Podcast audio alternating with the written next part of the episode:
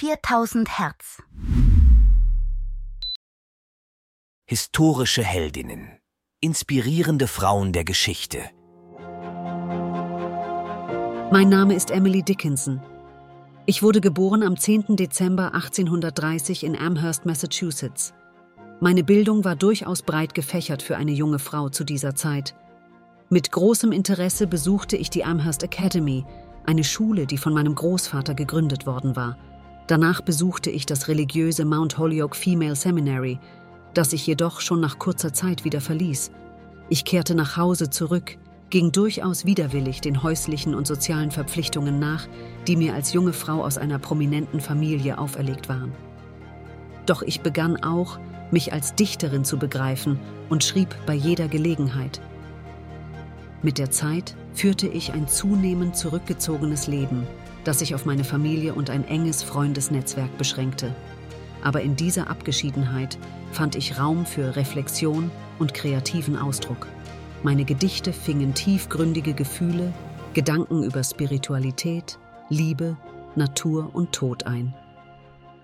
Meine Arbeiten unterscheiden sich in Stil und Form von denen meiner Zeitgenossen.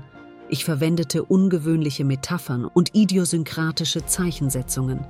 Obwohl ich in meiner Zeit nur wenig Anerkennung erfuhr und nur sehr wenige meiner Gedichte zu Lebzeiten veröffentlicht wurden, hinterließ ich bei meinem Tod fast 1800 Gedichte.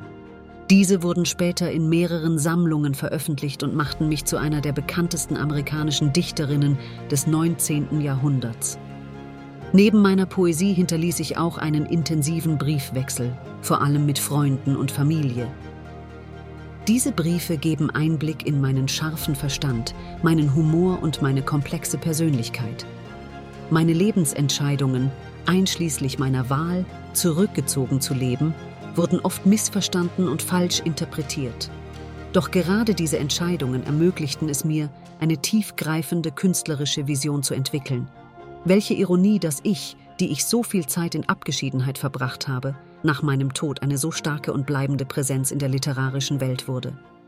Ich wurde nicht nur als Dichterin anerkannt, sondern auch als eine Frau, die trotz der Konventionen ihrer Zeit ihren eigenen einzigartigen Weg fand. Mein Name ist Emily Dickinson.